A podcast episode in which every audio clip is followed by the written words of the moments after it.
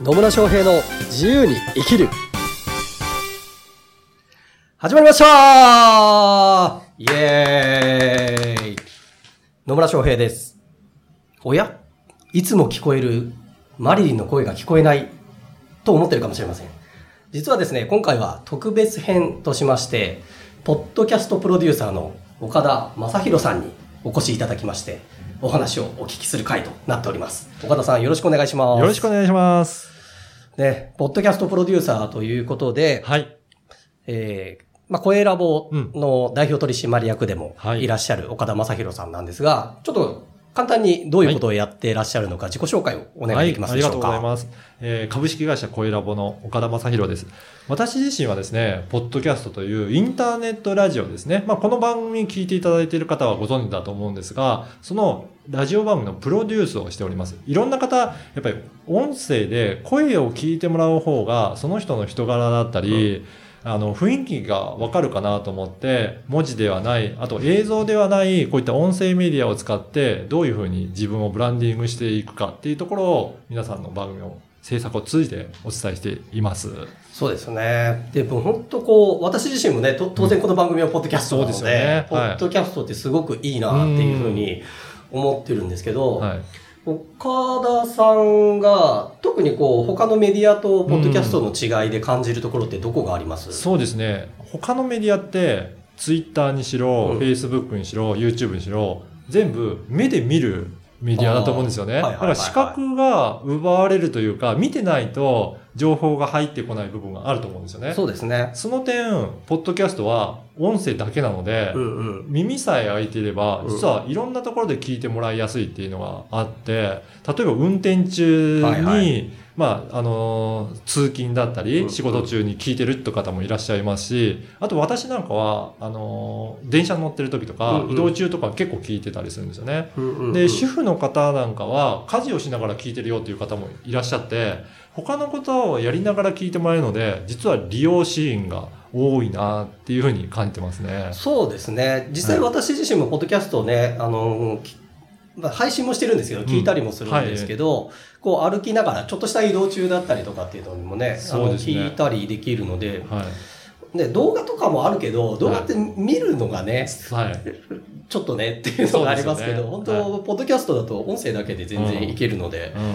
気軽に聞けますし、ますね。はい。だから聞いてる方はそういったメリットもありますし、実は発信する方も同じようなメリットがあって、動画とかだとやっぱりどこの場所でとか、うんうん。どんな衣装でとか、やっぱり見た目すごく重要なので、うん。そこを気をつけないと、はいはい。ブランディングにも影響するかなと思うんですよね。うんうんうんあの、あとは文章を書くにしても、やっぱり手におはをちゃんと直しとかなきゃとか、はい。あと最近だとあんまり長い文章を読んでもらえないので、うん。なんか開業をどういうふうに入れるとか、かなり工夫しないと読んでもらえないかなと思うんですけど、まあ音声はこうやってマイクを使って録音するだけでできるので、実は今、今回も特にそんなに打ち合わせすることなく、始まりましたけど、まあ私の番組もともと打ち合わせほとんどないん ないでですよね。ね、自由のフリートークですけど、ねそれで開始できて、あの、毎週配信してお届けできるっていうのは、すごく気軽ですよね。そうですね、ん。こう私もまあ配信者の立場からすると、そうそう、ね、本当にただ単に喋ってるだけなんですよ。毎回こうマリリンと何のテーマで喋るかだけマリリンに決めてもらって、これ聞きたいっていうことだけ決めてもらって、あとはまあ、ただ二人で思いついたことをただ喋ってるっていうだけなので、うん本当に気軽に配信できるなっていうのがすごくありますね。うん。だからそのあたりは大きなメリットじゃないかなと思うんですよね。そうですね。なので発信者側からすると本当手軽に始められます。うんもうね、あの、私の番組なんかは基本的にもうスマホだけでうん。録音して配信しているので、はい全然機材の準備とかもほぼせずにやってますし、うんで、思いついたことをただ喋ってるだけっていうのがすごくありますね。あと時代的に言うと、今スマートフォンも出てきたりとかして、昔だったらそういった聞くのも結構手間だったんですけど、うんうんスマホでアプリ立ち上げればすぐ聞けますし、はい。で、最近すごく、えー発展してきたのが、Google の検索の対象にもなってきてるんですよね。Google の検索。はい。番組名と後ろに、ポッドキャストっていうアルファベットで入れると、そうすると、検索の結果に、ポッドキャストの番組が出てきて、再生ボタンもそこにあるんですよ。なるほど。だからブラウザー上で簡単に聞けるようになってきたので、えー Google も力入れてきたなっていう感じですねじゃあ今後ますますポッドキャストね、広がってはいいきそうですよね。で実際私の番組、あの、経営者の志という番組をやってるんですが、はいかなり SEO 的にも上位に来て、へー出演者の方の名前入れると私の番組が出てきたりとか、かそういったこともあるみたいで、あの、かなりすごいですねっていうふうに言われることもあります。はい。えーまあ、経営者の志っていうね、うん番組をお持ちなんですけど、私も実はゲストで一度、そうですね。出演させてもらったことがありましたねはい、そうですね。だからそこからやっぱり、ポッドキャストの魅力を感じていただいて、うんうんうんすぐに配信も開始されましたもんね。うんそうですね。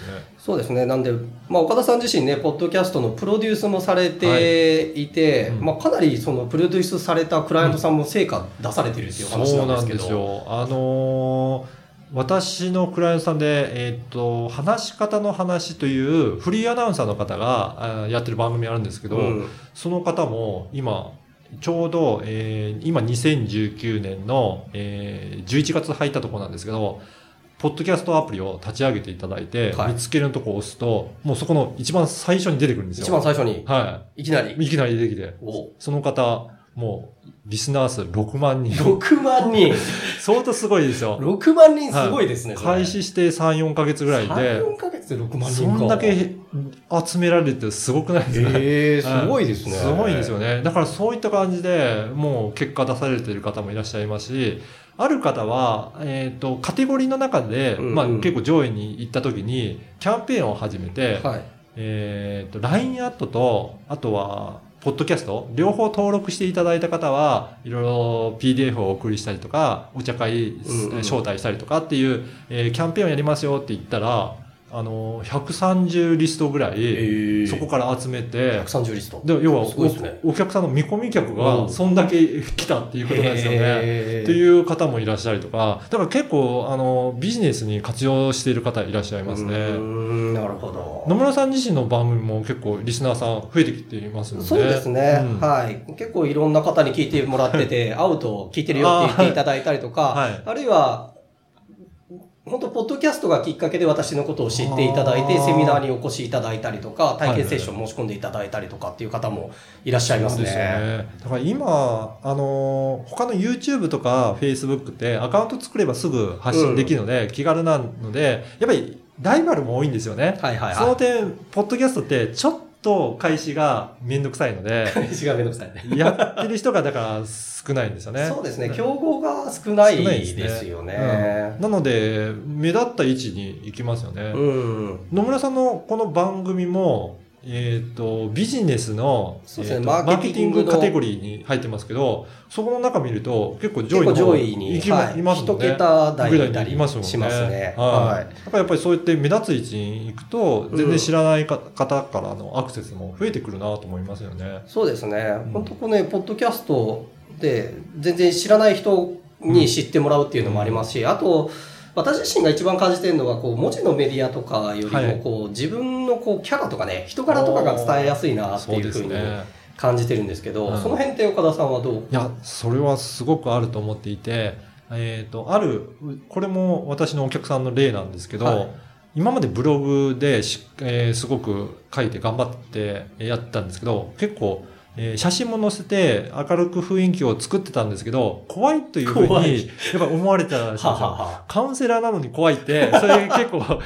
大変じゃないですか。確なかなかその方に 受けようっていうふうに思ってもらえなはいはい方らしいんですよね。でも、ポッドキャストで音声をやると、すごく優しい雰囲気がうん声から伝わってきたようで、あ、今まで2年間ずっとブログ読んでて、ためらってたんですけど、声を聞いて安心して申し込みましたって、お客さん来てくれた方もいらっしゃるので、やっぱりその方の雰囲気がすごく伝わりやすいなってありますねうん。そうですよね、うんやっぱり声がね、私も結構文章だけだと、なんか冷たそうに見られたりとか、はい結構あっさり書いてるので、そう。男性やっぱりそうですよね。うんあの、どうしても短く短くなっちゃうので。そうなんですよ。なんか、冷たい人かなって思われやすいですけどね。ですけど、まあ、ポッドキャストに行くとなんかすごい楽しそうだな、とかね。。この番組楽しいですよね。はいっていうところで、まあ、かなり自分の思いとかね、伝えられるかなというふうに思います。確かに。はい。で、そういう意味で言うと、まあ、ポッドキャストのね、プロデューサーをされている岡田さんは、この、このポッドキャストのプロデューサーというね、はい生き方をされてるわけじゃないですか。まあ、この、ね番組のテーマ自由に生きるなので、はい。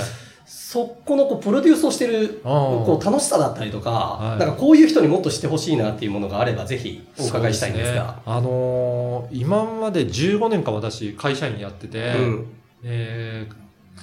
結構大きな会社だったので、どちらかというと、直接お客さんと触れ合う機会ってなかなかなかったんですよ。はいはいエンドユーザーというか、実際にサービスを使ってもらう方と。で、そうすると、まあ自分の仕事がなんかどういうふうに役立ってるのかって、なかなか見えづらかったんですけど、今は本当にまさにお客さんと触れ合いながら、うん。じゃあどういう形で番組作ろうかと、一緒に作り上げていって配信できて、で、結果もすぐ目に見えてわかるのでう、ん。そういったところをお客さんと一緒に、あの、喜びながら作っていけるっていうのはすごく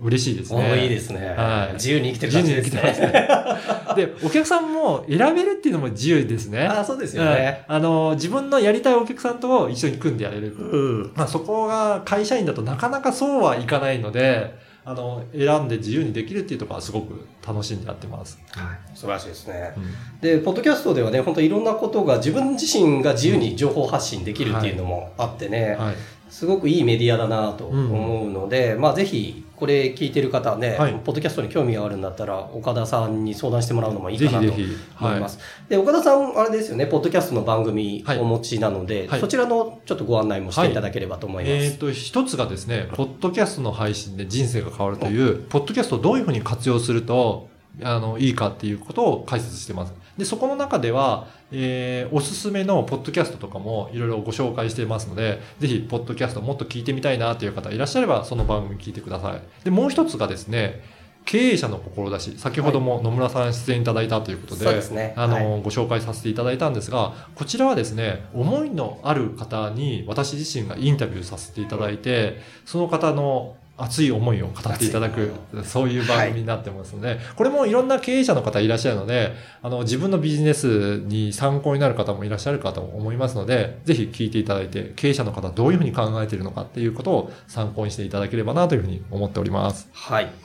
なので、ポッドキャストの配信で人生が変わるうん。と、経営者の志、まあはい二つのね、番組のリンクもまたこちらに貼っておきますので、ぜひそちらも参考に聞いていただければなというふうに思います。では、本日は、ポッドキャストプロデューサーの岡田さん、正宏さんにはい。ゲストとして参加いただきました。岡田さん、ありがとうございました。ありがとうございました。